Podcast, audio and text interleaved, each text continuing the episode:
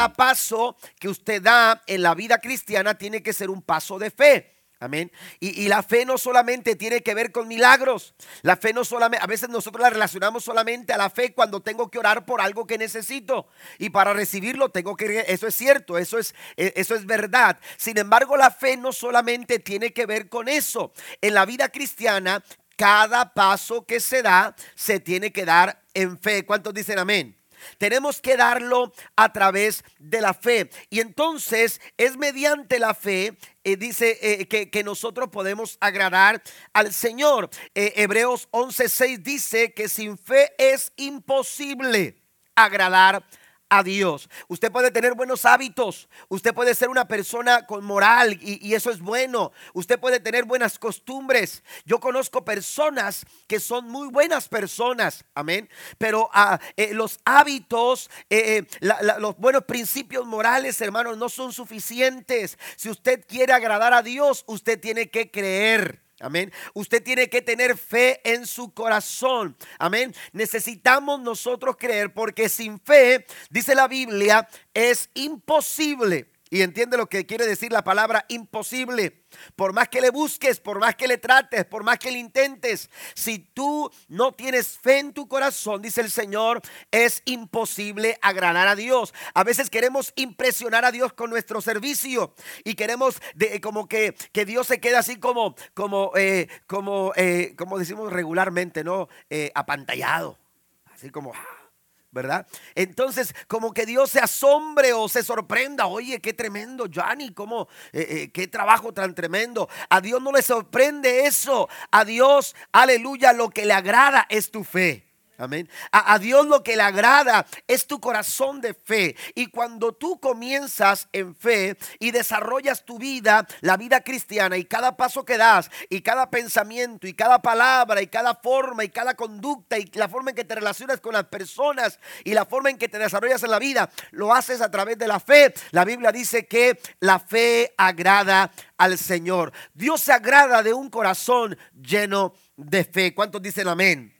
Creer es ver desde el punto de vista de Dios. Amén. Cuando usted le cree al Señor, usted lo que hace es ponerse en esa posición donde Dios eh, eh, está, está, viendo desde, desde, la posición en la que Dios ve las cosas. La Biblia nos dice en Hebreos capítulo 11, versículo 1, la fe es la confianza de que en verdad sucederá lo que esperamos. Es lo que nos da la certeza de las cosas que no podemos ver la certeza de las cosas que no podemos ver. Tenemos tantas limitaciones. Amén. Para poder ver. Y, a veces lo que vemos, hermanos, es, es eh, no es muy claro y, se ve confuso, ¿verdad? Y, cuando nuestra vista empieza a fallar, ya, ya eh, eh, usted empieza a, a, cerrar los ojos, ¿verdad? Como para tratar de enfocar. ¿Verdad? ¿Por qué? Porque ya sus ojos ya no ven con claridad a cierta distancia. A mí me pasa. Amén. Y, a veces tengo que hacerle un poquito así los ojos, así como cerrarlos y luego abrirlos un poquito. Y ya, mira, es el hermano o es la hermana. Amén. Porque ya de repente a cierta distancia ya los, eh, ya algunos no los distingo. Amén. Pero a veces los identifico por el lugar donde se sientan. Así que no se me muevan mucho. Amén. Pero Resulta, hermanos, que, que, esta fe, que estos ojos, hermanos, se van desgastando y nuestra forma de ver se va deteriorando. Pero la fe no. La fe, hermanos, permanece. Aleluya. ¿Por qué? Porque es una forma de ver las cosas desde la perspectiva del Señor. ¿Y cuántas veces nos hemos llenado de temor en nuestros corazones? ¿Por qué? Porque estamos viendo de una forma natural y, los problemas los estamos viendo de una forma natural. Pero Dios quiere invitarnos a través de la fe a que nosotros veamos las cosas así como Dios las está viendo. Y cuando tú, aleluya, estás desde ese punto, hermano, las cosas nunca se van a ver, aleluya, igual. ¿Cuántos lo creen? Denle un aplauso al Señor en esta, en esta mañana. Porque aquí lo importante, aleluya, no es como tú lo ves ni como yo lo veo, sino como Dios lo ve. Amén. Y, Dios, aleluya, nos está invitando a ver las cosas de una, desde el punto de vista que Él las ve. Mire lo que dice Efesios 1.18. Dice, alumbrando los ojos de vuestro entendimiento para que sepáis. Dios nos da luz, Dios nos da, nos dice como cuando nos acercamos y decimos, mira, ya ves allá. Y, la persona está queriendo enfocarse y dice, no, un poquito más para acá. Dios nos está queriendo guiar hacia el punto correcto. ¿Para qué? Para que sepáis cuál es la esperanza dice, a la que Él os ha llamado y cuáles las riquezas de la gloria de su herencia en los santos. Dios quiere invitarnos a que veamos las cosas de la misma forma en que Él las ve. Dios sabe que somos humanos y que tenemos muchas dificultades y que hay cosas que de pronto a nosotros nos pueden llegar eh, a sorprender, nos, nos, asustan, nos dan miedo. Eh, eh, encontramos en Génesis capítulo número 21 a una mujer llorando, hermanos, ese momento cuando, cuando está en medio del desierto y tiene en sus brazos a un pequeño y se le está muriendo, se le está muriendo y es Ismael. Agar su madre desesperadamente tratando de buscar en, su alrededor, aleluya, un lugar donde encontrar agua para saciar la sed de su hijo Ismael, que se está deshidratando, que se está muriendo, se está secando de a poco. Y esto es agonizante, es angustiante para la vida de una madre desesperada. Sin embargo, no encuentra nada y todo lo que pueda hacer al no querer ver morir a su hijo, todo lo que puede hacer es esconderlo en cierto lugar y retirarse y llorar su pena y llorar su dolor y llorar con angustia y llorar con lamento. Aleluya, sus ojos miraban la pérdida de su único hijo. Sin embargo, qué diferente es cuando las cosas se ven a través de los ojos de la fe. Porque en medio de su calamidad, en medio de su angustia, en medio de su dolor, dice la Biblia, en Génesis 21 que Agar clamó al Señor. Y cuando el Señor escucha el clamor de sus hijos en fe, aleluya, la Biblia dice, clama a mí y yo te responderé y te enseñaré para que tú puedas ver lo que yo veo. Cuando tú clamas a través de la fe, tú vas a ver lo que Dios ve. Y entonces el Señor dice, te voy a enseñar cosas que, que tú no conoces, son cosas ocultas a tus ojos, pero que yo las estoy viendo y yo quiero enseñártelas, dice el Señor se goza esta mañana. Tenemos que aprender a ver las cosas como Dios las ve. Y entonces, cuando Agar miraba un cuadro terriblemente angustiante y terriblemente, aleluya, desesperante, la Biblia dice que Dios habla a Agar y le dice Agar, aleluya, no tengas mayor dolor, ya no te angusties más. Yo todavía tengo planes para con Ismael, aleluya. Y le empezó a revelar cosas que Agar no sabía. Agar pensaba que todo estaba terminado, pero Dios Dios apenas comenzaba a realizar un plan y un propósito para la vida de ella y para la vida de su hijo. ¿Cuántos alaban a Dios por ello? Porque estos ojos de repente nos engañan, de repente nos sentimos confundidos, pero cuando vemos a través de los ojos de la fe, vemos desde el punto de donde Dios está viendo las cosas. Y créamelo, que no se ven de la misma manera, aleluya, de, que, de como a veces nosotros vemos las cosas. Y entonces en ese momento de angustia, Dios le dice a Agar, mira alrededor tuyo. Y cuando eh, Agar, pudo, Señor, es que ya vi. Como cuando le dice a Simón, eh, eh, Simón tira las redes, Señor, ya lo hice.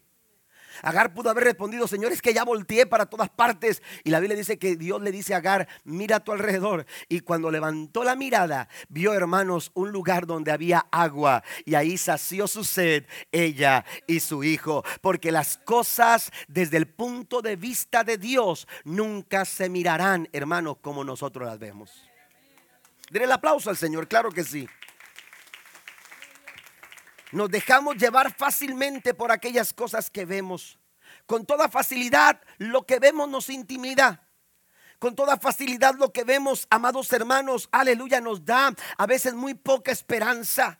Encontramos en, Números capítulo 13 y, y, capítulo 14. Nos encontramos a un pueblo que fue intimidado porque 10 espías de los 12 que habían ido a observar, a mirar, escuche esto, a mirar Dios nos invita a ver, pero a veces lo que vemos no lo estamos viendo desde el punto de vista de Dios, porque no lo estamos creyendo. Y fueron los dos espías, doce espías, pero solamente dos estaban viendo desde la misma perspectiva de Dios, pero había diez hombres espías que vieron, hermanos, desde otro punto de vista, porque mira, aquí estamos un buen grupo de personas, pero no podemos encontrar en la misma situación, basando las mismas circunstancias y con diferente punto de vista.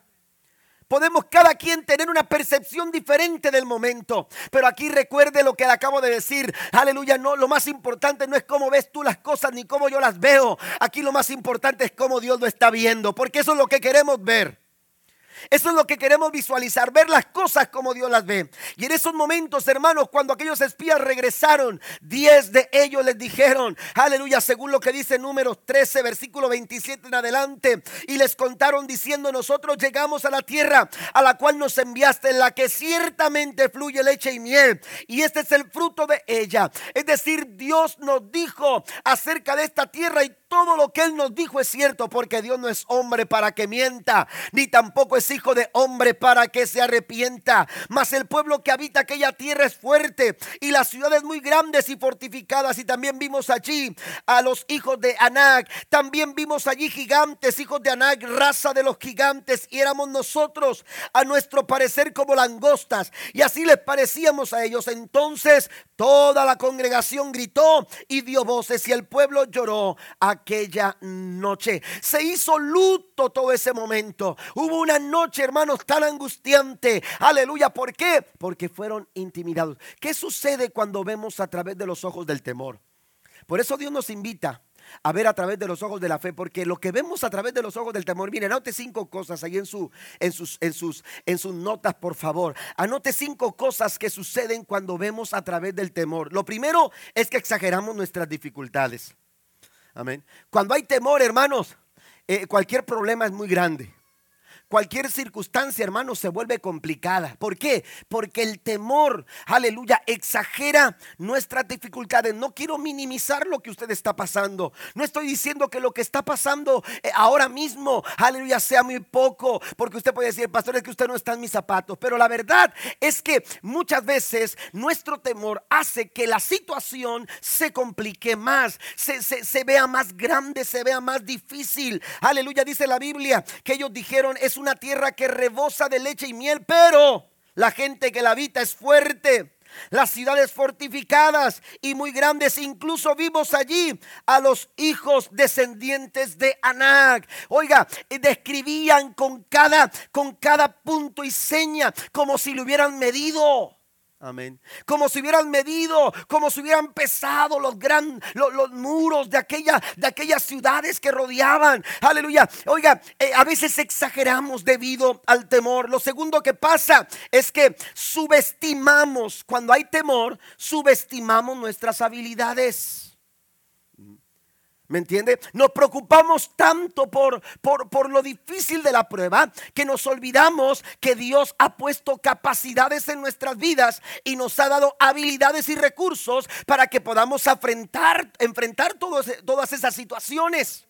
Nos olvidamos de lo, de lo que Dios ha puesto a nuestro alcance. El mar parecía imposible de cruzar. Aleluya. Cuando Moisés clama a Dios, le dice Moisés, hey, ¿qué estás haciendo aquí? Aleluya, ve a donde tienes que ir. Y la Biblia dice que le preguntó, ¿qué tienes en tu mano? Ah, ah pues aquí tengo esto. Amén. Entonces, ¿qué es lo que usted tiene a su alcance? Pero a veces eso que Dios ha puesto a nuestro alcance no lo vemos. ¿Por qué? Porque estamos tan atemorizados. Ellos se llenaron tanto de temor que subestimaron sus capacidades. Nosotros nos parecía que éramos como langostas. ¿Me entiende? Ni siquiera, porque ellos no, no, no, no, no, no mencionaron, es que no, nos decían langostas o nos decían que éramos como langostas, o nos decían que éramos pequeños. Ellos mismos se sintieron pequeños, ellos mismos se sintieron débiles, ellos mismos se sintieron incapaces. ¿Por qué? Por causa del temor, porque el temor exagera, el temor subestima nuestras capacidades. También número tres, nos desanimamos con facilidad. Gracias al temor el desánimo se hace presente. Entonces toda la comunidad empezó a llorar a gritos y así continuó toda la noche. ¿Se imagina esa noche? Tratando de, consolar Moisés a todos. Eh, eh, Josué, eh, Caleb, tratando de animar toda la noche. Llanto y llanto y dolor. Número cuatro, comenzamos a quejarnos. Cuando hay temor, la Biblia dice que estos hombres, los israelitas, murmuraron contra Moisés y contra Aarón y empezaron a decir, ojalá hubiéramos muerto en la tierra. Oiga, ¿no estaban desesperados por salir de Egipto? ¿Eh? No estaban desesperados por, por, por, salir, estaban cansados del faraón, estaban cansados de los trabajos de Egipto, ahora querían regresar a Egipto. Porque lo que sucede cuando hay temor en el corazón, comenzamos a quejarnos. Y número cinco, eventualmente nos rendimos y culpamos a Dios. Ellos empezaron a decir, ¿por qué nos, nos, nos, trajo el Señor a esta tierra para caer a espada? ¿No sería mejor que nos volviéramos a Egipto? Entonces ellos empezaron a rendirse, es mejor volver, es mejor regresarse, es mejor, mire, ellos estaban a un paso de conquistar la tierra prometida. Y sin embargo, por su falta de fe, Dios, hermano, cerró la promesa. En ese momento cerró las puertas hacia la promesa y lo regresó para caminar por el desierto 40 años. El temor puede paralizarnos.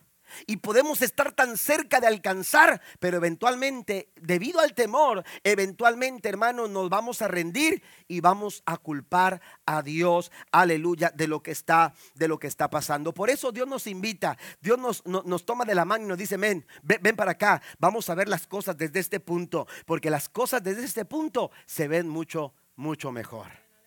¿Qué le parece si esta, si esta mañana, aleluya, eh, eh, eh, aceptamos el reto de creerle al Señor? Le un aplauso al Señor esta mañana. Ver desde el punto de vista de Dios. Menciono cinco cosas. Primero, creer hace mis problemas más pequeños. Cuando yo le creo a Dios, hermanos, los problemas nunca serán tan grandes. Los problemas nunca, nunca serán tan grande. La primera cosa que sucede cuando empiezo a abrir los ojos de mi corazón al Señor y comienzo a ver lo que Dios está haciendo a mi alrededor y empiezo a mirar las cosas desde el punto de vista de Dios, es que mi problema se hace se hace pequeño. Creer te da una nueva perspectiva cuando ves tu problema desde la perspectiva de Dios, entonces todo se vuelve mucho más manejable. Yo quiero mencionarle esto, si usted tiene un Dios muy grande, los problemas siempre serán pequeños.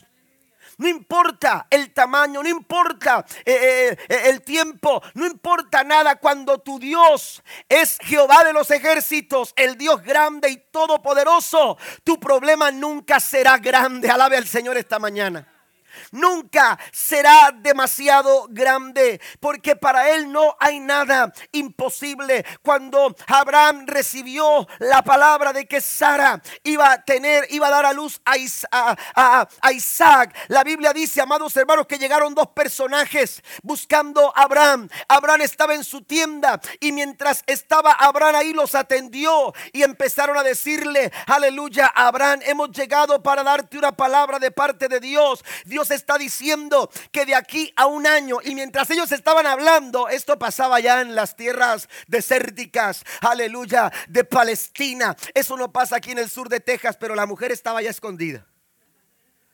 Amén. Bueno, no, tenía que esconderse mucho, porque pues era, era una tienda y ahí estaba poniendo oreja. A ver qué le decían a Abraham.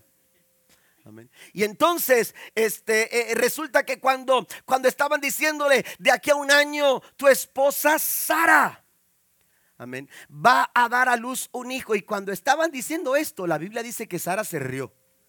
Amén. ¿Por qué? Porque era casi imposible o era imposible para ella porque ella era una mujer avanzada, era una mujer que, que, no había podido dar a luz durante sus mejores años. Aleluya, era una mujer estéril y cuando cuando escucha esto, hermanos, esto le causó le causó risa. Era, era, era un rotundo imposible sin alternativa ni recurso alguno como para pensar, yo voy a ser madre. Aleluya, ahora que soy una mujer avanzada en edad. Seguramente Sara ya se había conformado Ella ya estaba resignada, aleluya, eh, eh, a vivir de esta manera y no poder tener en sus brazos a un hijo propio. Sin embargo, todo cambia cuando Dios es parte de nuestras decisiones, cuando Dios es parte de tus sueños. Las cosas se ven de una manera distinta cuando tú le crees a Dios. Y entonces, aleluya, lo que parecía risa, lo que parecía broma, aleluya, se hizo el cumplimiento de una promesa. Porque al año, aleluya, Abraham y Sara habían, aleluya, alcanzado el sueño de ser padres. Ellos, aleluya, vieron la promesa del Señor. Mire lo que dice la escritura en Génesis 18, 14. ¿Acaso hay algo imposible para el Señor? Cuando tú le crees al Señor, amados hermanos, nada es imposible para Dios. Lucas 1.37 también lo confirma porque nada hay imposible, imposible para Dios. Hay que empezar, hermanos, a sacar de nuestro vocabulario, de, nuestra, de nuestro diccionario de la mente, la palabra imposible. ¿Mm? ¿Me entiende? Hay que empezar a sacar porque, mire, en el vocabulario de Dios no hay imposibles. En el vocabulario de Dios no hay imposibles. Porque la Biblia dice que para Él todas las cosas le son posibles. Pero hemos, hemos hablado esta mañana que Dios nos está invitando a ver desde el punto de vista. Y cuando, cuando Jesús habla con aquel padre desesperado porque su hijo está endemoniado, la Biblia dice que Jesús le dice, cree. Y el padre dice, Señor, ayuda a mi incredulidad.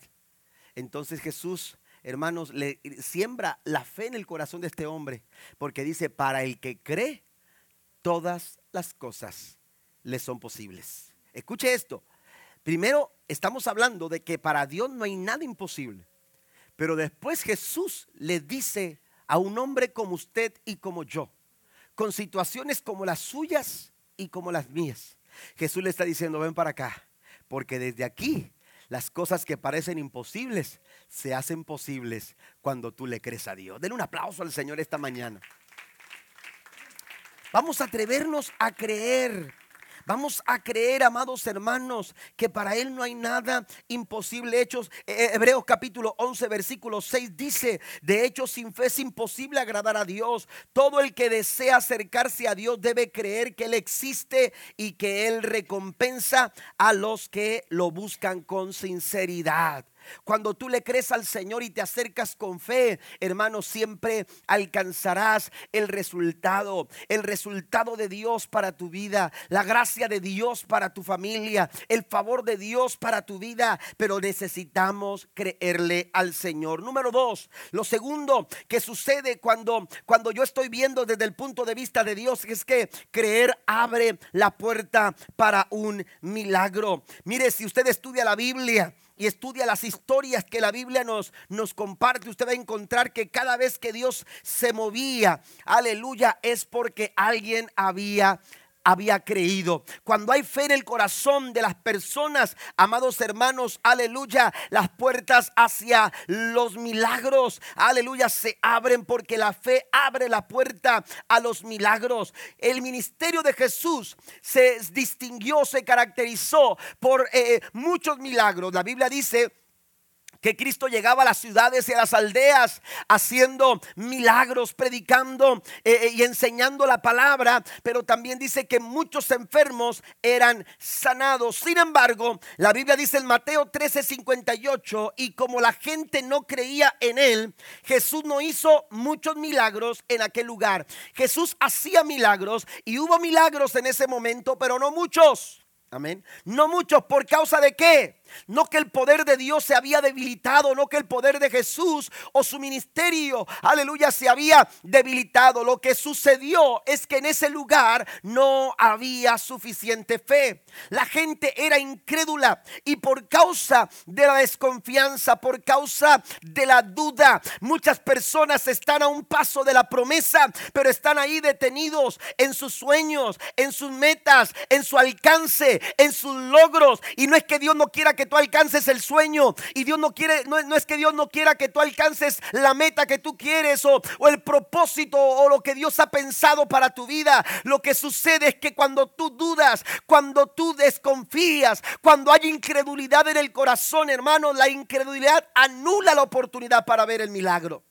Y la Biblia dice que por causa de la falta de fe, Jesús no hizo muchos milagros en aquel, en aquel lugar. Su falta de fe causó que Jesús no hiciera los milagros que regularmente hacía. Usted de pronto pudiera estar pasando por un momento de dificultad, por un momento de adversidad y usted quiere ver el milagro de Dios en su vida. Usted quiere, mire, para mí un milagro del Señor es su presencia. El hecho de que Dios esté en mi vida, el hecho de que Dios vaya conmigo, el hecho de que Dios camine, aleluya, eh, con nosotros. Eh, oiga, eso es algo maravilloso, es algo milagroso. Su sola presencia, aleluya, me hace ver el milagro para mi vida. Pero yo necesito creerle al Señor. Yo necesito tener confianza en mi corazón. Pero usted tiene que determinar de dónde está viendo. Si usted está viendo a través de los ojos del miedo o está viendo a través de los ojos de la fe. La Biblia nos enseña, aleluya, hablando el Señor Jesucristo a sus discípulos. Entonces Jesús dijo a sus discípulos, les dijo, tengan fe. Dice el Señor, tengan fe en Dios. Les digo la verdad, ustedes pueden decir a esta montaña, levántate y échate al mar, y sucederá.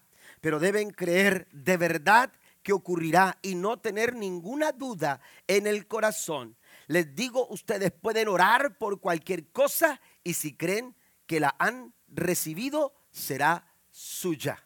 Amén. Ustedes tienen que creer. Hay personas que quieren ver para creer. Dios está diciendo, si tú quieres ver, tú primero tienes que creer. Dicen que una ancianita estaba orando. Y estaba orando porque eh, había escuchado en la iglesia que este texto que usted le podía decir al monte, monte, quítate de aquí, échate a la mar y, ella tenía una montaña que le, una, loma que le, que le obstruía la visibilidad en una de sus ventanas. Y oiga, llegó del culto decidida, de esas veces que el pastor predicó bien ungido, ¿verdad? Y, usted sale así tirando fuego y todo, las, oh, Señor, y, olvídese.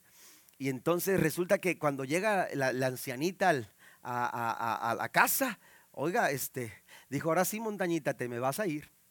Amén. Y entonces este, eh, oiga, pues que se pone a orar. Y en el nombre de Jesús. ¿Y cómo era? Y, oiga, y empezó ya a decir todo lo que ella había aprendido y ta, ta, ta, ta, Y empezó, oiga, cuando de repente va y abre las ventanas, dijo.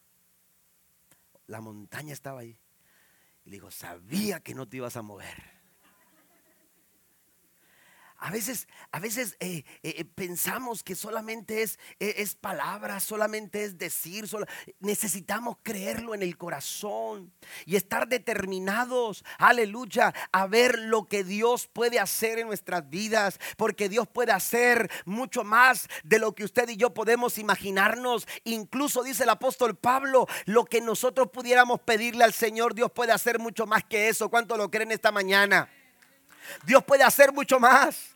Dios puede hacer mucho más en tu vida, en tu familia, en tu casa, con los tuyos, en nuestra iglesia. Dios puede hacer mucho más, pero Él necesita que nosotros le creamos. La Biblia dice que les dijo el Señor Jesucristo, le dirías a ese monte, monte, quítate de ahí y échate a la mar y esto va a suceder. Yo no sé cómo, yo no sé de qué manera, yo no sé de qué forma, pero Dios lo va a hacer porque Él ha prometido y el Señor cumple lo que promete.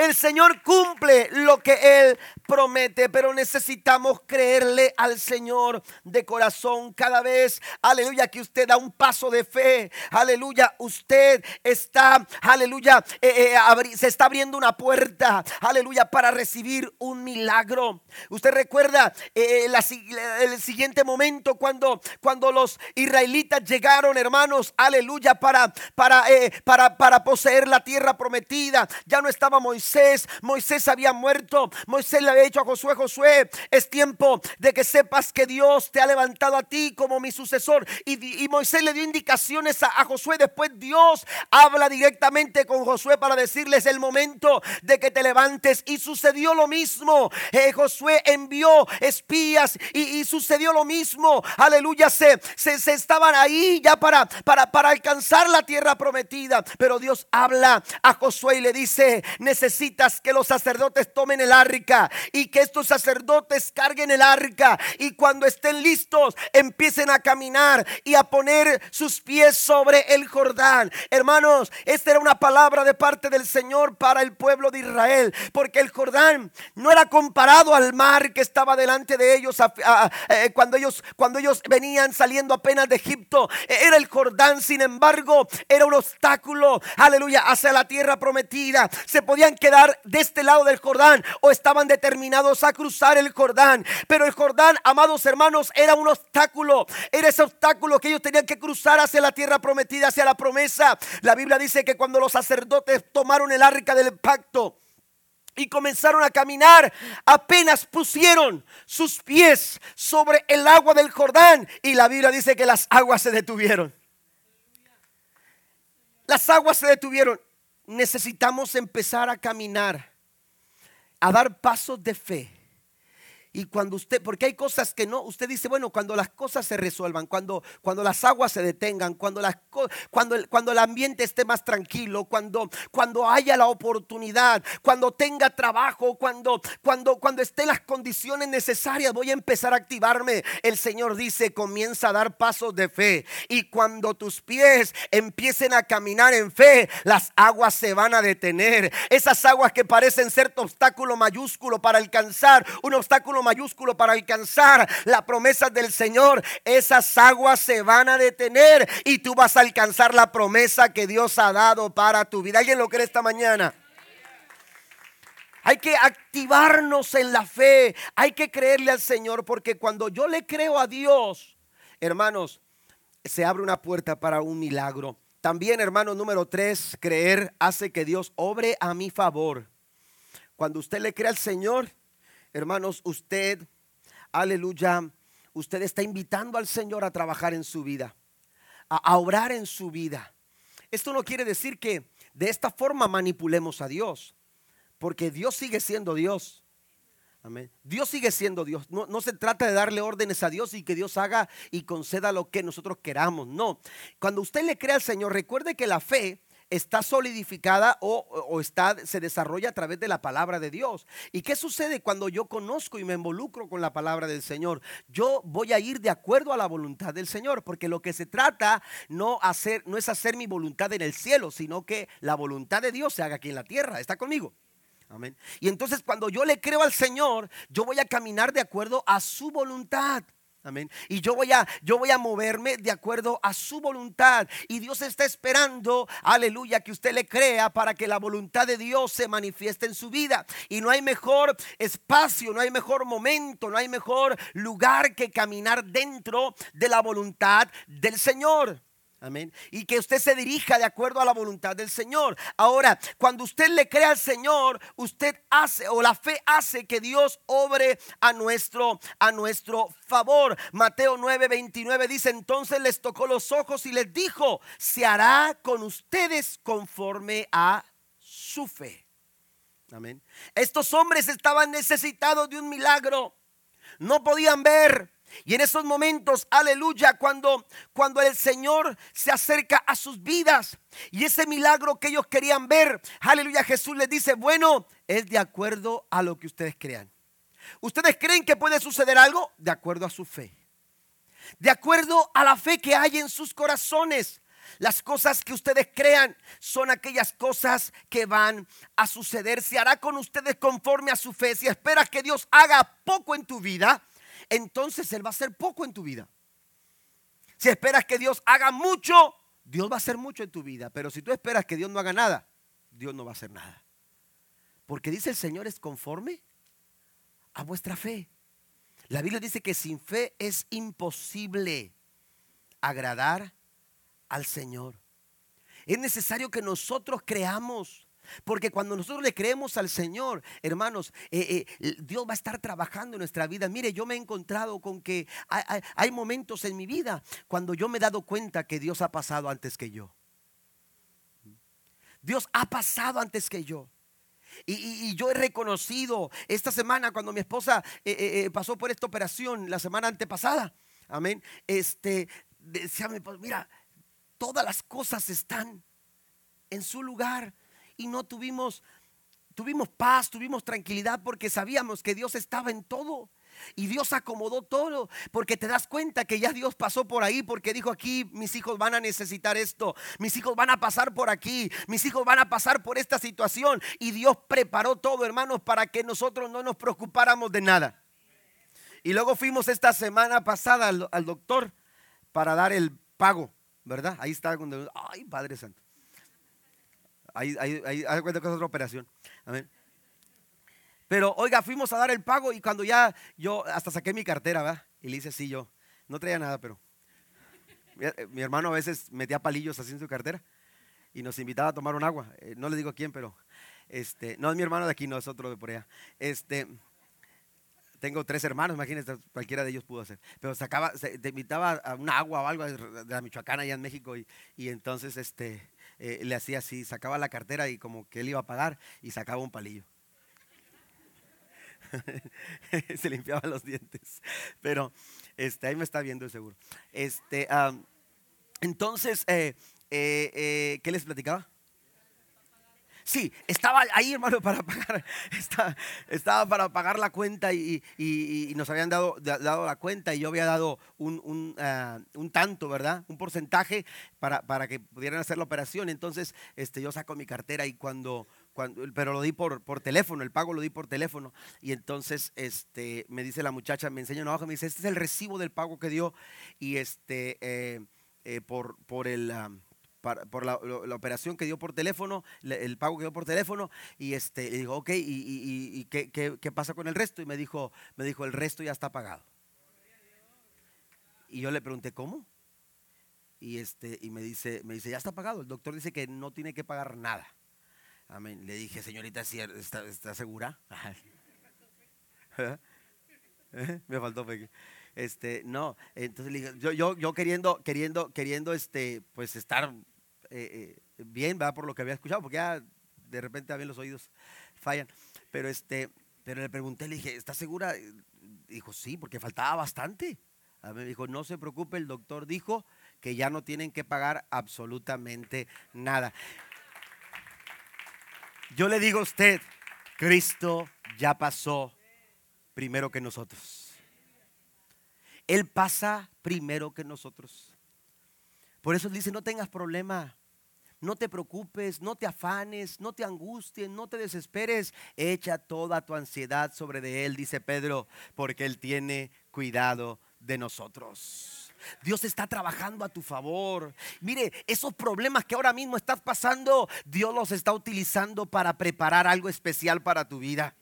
Lo que pasa es que estamos viendo la situación como una, como una, como una, una cuestión, hermanos, eh, eh, eh, contraria y, oiga, y, empezamos a desesperarnos porque queremos solucionar todo. Pero Dios, hermanos, aún los problemas los usa para nuestro bien, porque todas las cosas ayudan para bien aquellos que conforme a su propósito son llamados. Y usted sigue llamado por el Señor, todo va a trabajar para su bien. Dios está obrando su perfecta voluntad. Aleluya, Dios está obrando su perfecta voluntad en nuestra vida. Yo tengo que creerlo, es todo lo que necesito hacer.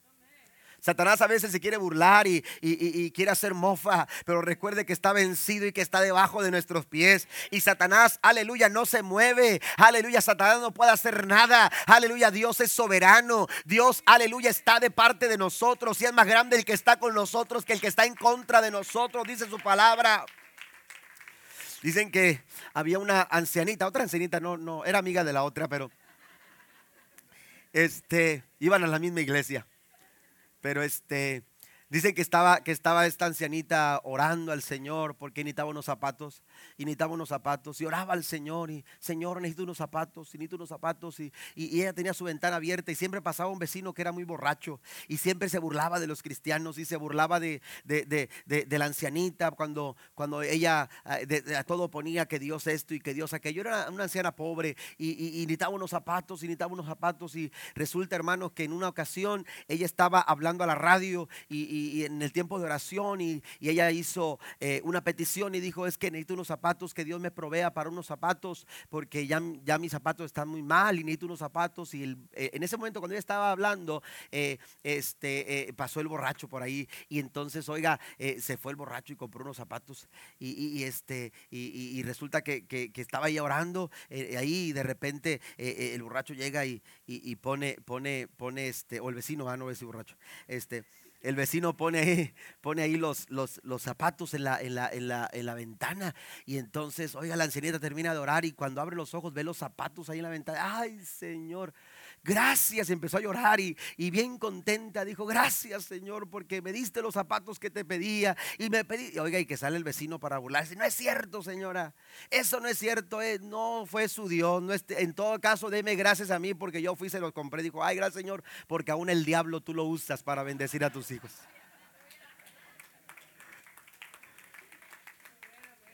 Porque cuando Dios habla, hasta el diablo obedece. Den un aplauso al Señor. Necesitamos creerle al Señor. Necesitamos creer en el poder de nuestro Dios. Él está trabajando a nuestro favor. Se hará con ustedes conforme a su fe. Abraham le creyó a Dios aun cuando esto implicaba entregar todo aquello que él había deseado. Su único hijo, aleluya, estaba para ser sacrificado porque Dios se lo había, se lo había pedido. Y cuando Isaac, aleluya, le dice a Abraham, papá, se nos olvidó lo más importante porque traemos el fuego, traemos la leña, traemos el cuchillo traemos muchas cosas, pero se nos olvidó el cordero, el animal para el sacrificio. La Biblia dice que Abraham le respondió, no te preocupes, hijo, que Dios va a proveer lo que necesitemos para el sacrificio. Eso es fe, eso es creer que Dios está obrando de una manera o de otra. Dios lo va a hacer, Dios va a trabajar, Dios va a cumplir su voluntad en nuestra vida. A Dios no le toman por sorpresa las circunstancias. Cuando Abraham estuvo a punto de sacrificar a su hijo, la voz de Dios se dejó notar y le dijo, detente Abraham, no le hagas nada al muchacho porque ya he visto, aleluya, lo que estás dispuesto a hacer por mí. Mira, y la Biblia dice que volteó y se dio cuenta que Dios sabía, de acuerdo a las palabras de Abraham, de acuerdo a lo que Abraham había declarado, Dios había provisto para el sacrificio. Y, se, y hubo sacrificio, y hubo el sacrificio, y llegó ofrenda delante de Dios, porque sabe que Dios suplirá todo lo que nos falte conforme a sus riquezas en gloria. Dios está obrando. Dios está trabajando cuando usted le cree, usted está dándole al Señor, aleluya, eh, la oportunidad de obrar en su vida conforme a su fe. Aleluya, conforme a la fe, hay que atrevernos a creer. Número cuatro, creer libera las promesas de Dios sobre mi vida. Hay más de siete mil promesas en este libro que llamamos nosotros Biblia. Siete mil promesas esperando por nosotros. Si quieres ser una persona de fe, un hombre de fe o una mujer de fe, debes aprender a convertirte en una persona, aleluya, que conozca las promesas del Señor. Segunda Corintios capítulo 1 versículo 20 dice, pues todas las promesas de Dios se cumplieron en Cristo, son un, me, me encanta esta frase, son un resonante sí.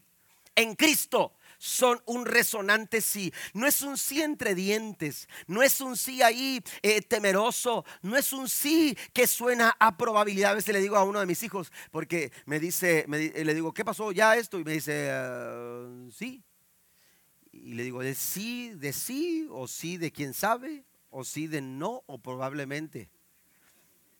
¿Verdad? Y entonces me dice, bueno, es un sí de... Eh, porque a veces, hermanos, batallamos.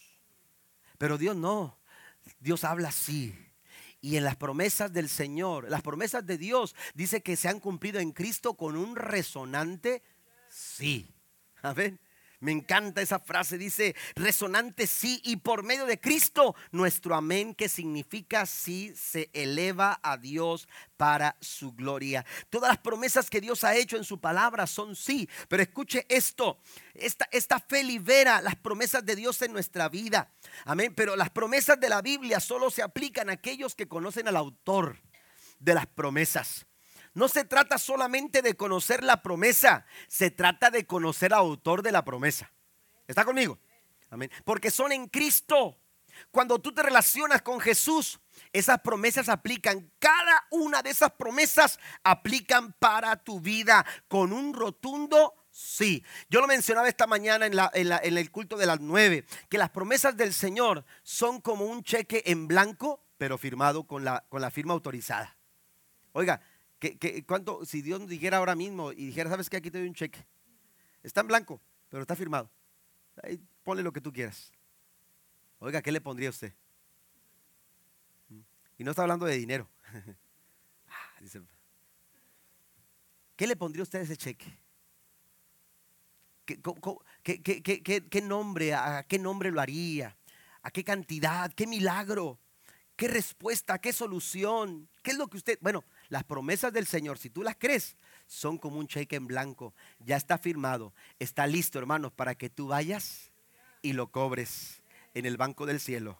Y hay un rotundo, resonante sí. Cuando usted lo cree. ¿Qué le parece?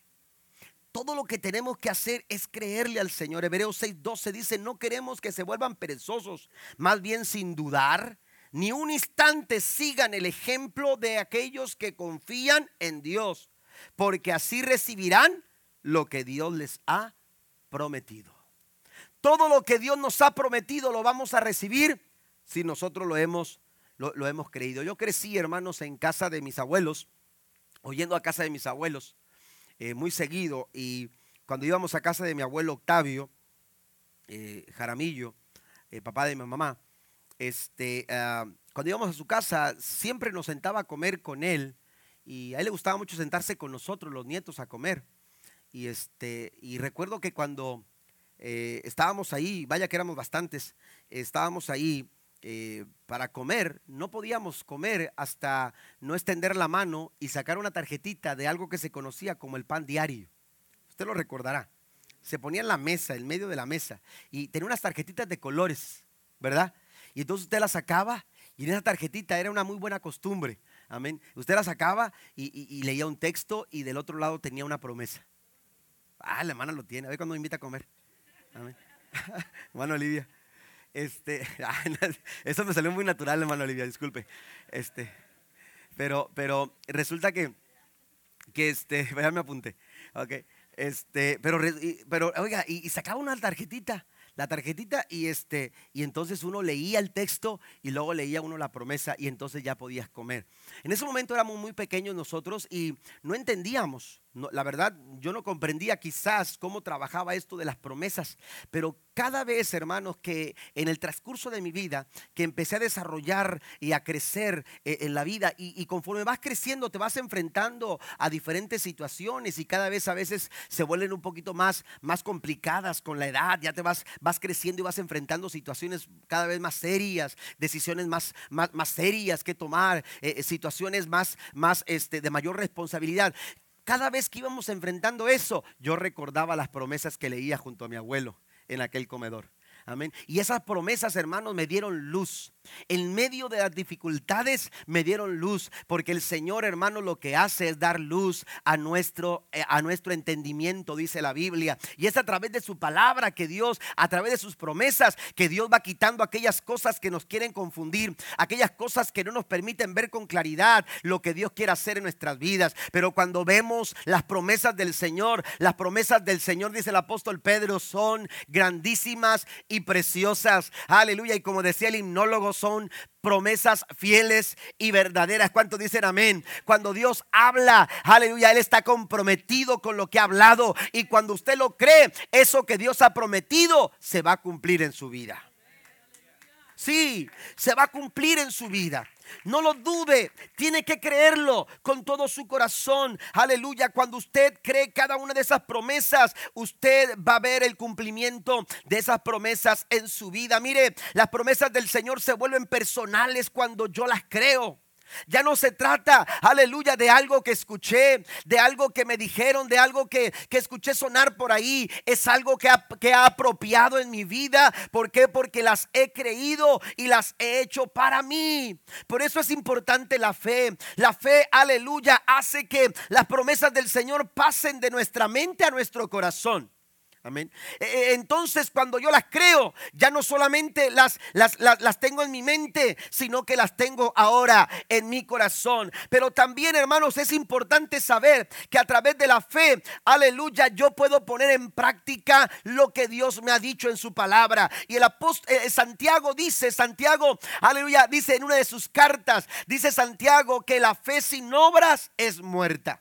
Es cuando usted empieza a practicar. Es que Dios me ha prometido. Es que Dios me ha hablado. Es que Dios me ha dicho. Es que su palabra, decía el salmista David, muchas son las aflicciones del justo. Pero yo he conocido una promesa de parte del Señor. Y esa promesa es que de todas ellas el Señor lo ha de librar. ¿Cuántos dicen amén a esto? Jesús le dijo a sus discípulos, en el mundo tendréis aflicción. Pero escuchen esto. Confíen. Esa es la promesa de Dios. Confíen. Yo he vencido al mundo. Dios nos ha dado promesas y usted las hace personales, usted las pasa de su mente a su corazón, usted las pone en práctica cuando usted las sabe creer, cuando usted las cree con todo su corazón. Número 5, creer hace que los sueños dados por Dios se hagan realidad también. Es importante soñar Amén. Porque Dios, hermanos, realiza sueños en nuestra vida. Dios es un sembrador de sueños. Dios siembra sueños en el corazón. Abraham soñaba con ser el padre de una gran nación. Moisés soñaba con liberar a su pueblo. José también soñaba con salvar a su, a su familia. Aleluya, de la hambruna que, que, que, eh, que, estaban enfrentando. Y lo mismo sucede con Daniel, con Pablo, con David. Amén. Pero mire, hay algo que caracterizó a todos estos soñadores y es que cada uno de ellos se atrevió a creerle al Señor. Efesios 3:20 me dice, aleluya, que Dios, Dios quiere, quiere financiar nuestro sueño. ¿Sabe lo que quiere decir esto? Es como cuando usted va al banco para pedir un financiamiento porque usted quiere hacer una casa. Usted no puede comenzar hasta que usted no es aprobado por ese, por ese financiamiento. Amén. Y entonces cuando el banco dice, le aprueba, ¿sabes qué? Te prestamos tanto, te prestamos 80 mil, te prestamos 120 mil para que tú hagas o, o, compres la casa que tú quieres. Entonces su sueño, su sueño se hace realidad. Bueno, el Señor dice en Efesios capítulo 3, versículo 20, yo no sé qué esté soñando ahora mismo, yo no sé cuál sea su sueño ahora mismo, pero dice Efesios 3, 20, al que pueda hacer muchísimo más que todo lo que podemos imaginarnos o pedir por el poder que obra eficazmente en nosotros. Dios está obrando, Dios está manifestando su gracia y su favor y está disponible, pero necesitamos nosotros creer. Dios quiere financiar cada uno de tus sueños. Yo no sé cuál sea tu sueño ahora mismo, pero cualquiera que sea, el Señor dice, yo tengo lo suficiente como para hacer que tu sueño se haga una realidad. Y por último, número 6, creer me da poder para resistir en tiempos de dificultad. Cuando yo le creo al Señor, cuando yo creo a la palabra del Señor, hermanos, esa fe que yo que yo he abrazado en mi corazón, esa fe me da el poder para resistir en tiempos de dificultad. Mire, hay cosas que no van a cambiar. Hay cosas que que eh, hay momentos en que Dios no te va a sacar del problema. Dios va a permitir que tú pases por el problema. Amén. Pero lo que va a hacer el Señor a través de tu fe es darte el poder para que tú puedas resistir aún en medio de ese problema. Hay momentos en que quizás el dolor no se va a ser quitado, pero el Señor te va a dar el poder para que tú resistas y puedas manejar el dolor y puedas enfrentar ese momento difícil en tu vida. Necesitamos fe no solamente para ver la respuesta. Pasen los músicos, por favor. Necesitamos fe no solamente para, para, para, para alcanzar la respuesta. Necesitamos fe no solamente para afrontar las circunstancias. Necesitamos fe también, porque la fe se traduce también en fortaleza. La fe se traduce también en resistencia. Se dice que las personas de éxito, una de las características o cualidades que ellos tienen es que son personas que tienen una vida, que en su vida tienen resistencia. Y la resistencia es muy loable en los momentos de tribulación y en los momentos de dificultad. Una mujer que logró, que logró eh, sobrevivir en los campos de concentración cuando los nazis habían establecido lugares donde, donde enviaban a todas aquellas personas como judíos o gente que estuviera en contra de sus políticas y de sus formas, su filosofía, etcétera. Todo aquel que pensaba en diferente a la filosofía nazi, a la idea nazi, eh, eran enviados a estos campos de concentración. Esta mujer llamada Corrie Baum, eh, ella sobrevivió, su familia, su familia había estado ayudando a judíos a escapar de, este holocausto, a escapar de esta persecución que los nazis tenían en contra del pueblo judío. Y su abuelo tenía una joyería y en una área de la joyería tenía un lugar reservado donde mantenía a los judíos hasta donde él podía y para poderlos enviar a un lugar donde pudieran estar mejor. Y los nazis se dieron cuenta y vinieron sobre el negocio y llevaron preso no solamente a su abuelo, sino que se llevaron a toda la familia. Entre ellos iba esta mujer, Corrie ten Boom. Y eh, fueron, fueron introducidos en, en, unos campos de concentración. Toda su familia, la mayoría de ellos perecieron en esos campos. Ella, después de haber, de haber este, sobrevivido a todas estas situaciones, a las calamidades y, penas que vivían en los campos de concentración nazis, escribió varios libros. Y en cada uno de ellos, hermanos, da ciertos testimonios de lo que ella miraba y de lo que ella pasó. Y una de las cosas que, que, ella, que ella dice es que ella se aferró en su fe. Ella abrazó la fe. ¿Sabe por qué? Porque ella se dio cuenta que las personas que resistían las personas que tenían mayor fuerza en esos, en esos campos de concentración eran personas que tenían fe en su corazón. Eran personas que tenían fe en su corazón. Dice, era muy triste ver cómo había personas que caminando se caían y morían. Que trabajando sus fuerzas se acababan porque no estaban bien alimentados, porque eran golpeados, porque eran maltratados. Había personas que llegaban a dormir y ya no despertaban morían en su sueño. Y era muy triste ver cómo la debilidad iba agotando, iba acabando y apagando la luz en la vida de muchas personas. Pero ella da testimonio y dice, pero la gente que resiste, la gente que logró resistir en esos, en esos momentos, en esos tiempos de, en los campos de concentración, se distinguían por ser gente de fe. Sabe que está médicamente comprobado Está médicamente comprobado que la gente que le cree a Dios tiene mayor, mayor esperanza, mejor salud emocional, mejor salud mental. Están más preparados para enfrentar una, una prueba de enfermedad. Y eso lo dicen los médicos. Cuando un enfermo o cuando una familia es familia de fe, tienen mayor resistencia.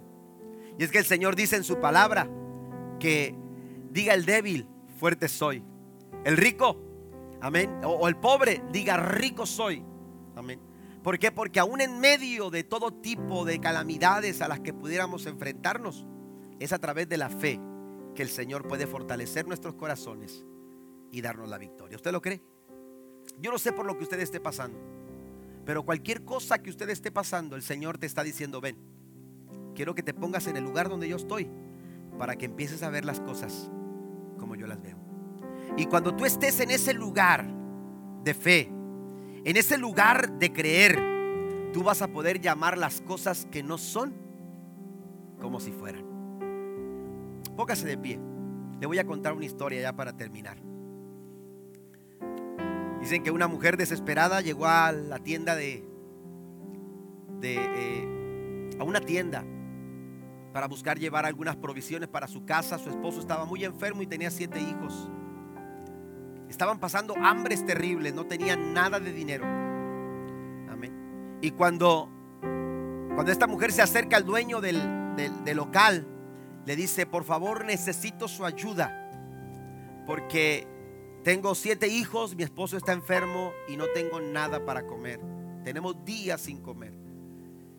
Y el hombre se molestó tanto y le dijo, ¿qué acaso crees que yo soy beneficencia o, yo estoy aquí? Yo estoy aquí, es mi negocio, yo estoy aquí para vender, yo no regalo la comida. Y mientras él estaba ahí discutiendo y queriendo que la mujer no lo molestara más y se fuera, uno de los, de los clientes que estaba en la, eh, frente al mostrador escuchó lo que, lo que el hombre dijo, le dijo a la mujer y entonces le dijo, le dijo el hombre, el cliente le dijo al dueño, no se preocupe, yo voy a costear todos los gastos de esta mujer. Al, dueño le dio tanta pena.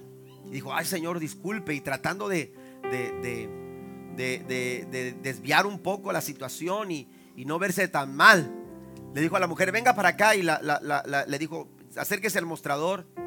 Y entonces le dijo, trae una lista de lo que necesita. Y la mujer se quedó así pero sabiendo que era su oportunidad, sacó un papel y escribió. Dijo, déjame escribir algo nada más que me faltó. Y escribió rápidamente algo. Y, lo, dobló. Y le dijo, bueno, yo le voy a dar lo que pese su lista. Póngale su balanza. Y aquella mujer, hermanos, agarró el papel. Dijo, ¿cuánto puede pesar este papel? Pero entonces lo puso en la balanza. Y cuando lo pone en la balanza, hermanos, impresionante. Sorprendidos quedaron aquellas personas, el cliente y el dueño del lugar. Cuando apenas puso el papel en la balanza, hermano, la balanza se fue hasta abajo. Y el dueño lo había dicho y el cliente lo había escuchado. Y entonces el dueño dijo, ah, bueno, no sé cómo está pasando esto, pero, pero, pero, a ver qué es lo que quiere. Y, y, la mujer empezó a agarrar unas cosas para llenar eh, eh, el plato del otro lado de la balanza. Y empezó a agarrar unas cosas, blanquillos, cosas indispensables. Y empezó a ponerlas ahí. Empezó, oiga, y la balanza seguía, seguía con la lista hacia abajo. Y el hombre vio cómo el plato se llenaba y decía, decía, bueno, ¿qué es lo que está pasando? Y, es que usted dijo que, le dijo el cliente, usted dijo que, le iba a dar lo que pesara la lista de la mujer. Digo, sí, pero ya el plato está lleno, ya, ya con eso es suficiente y, entonces ya quito el plato con las provisiones y, y que agarre el papel con enojo, con confusión, con asombro. Y cuando abre, hermanos, el papel, aquella mujer se había acordado de aquel último texto que había escuchado durante la escuela dominical. Y ese texto decía, porque Dios suplirá todo lo que me falte conforme a sus riquezas en gloria. El peso de una promesa. Dios quiere que nosotros pongamos nuestra fe, toda nuestra fe en el Señor. Del resto, Él se va a encargar. Todo lo que tienes que hacer esta mañana es creerle al Señor. Del resto, el Señor se encargará. ¿Alguien lo cree esta mañana?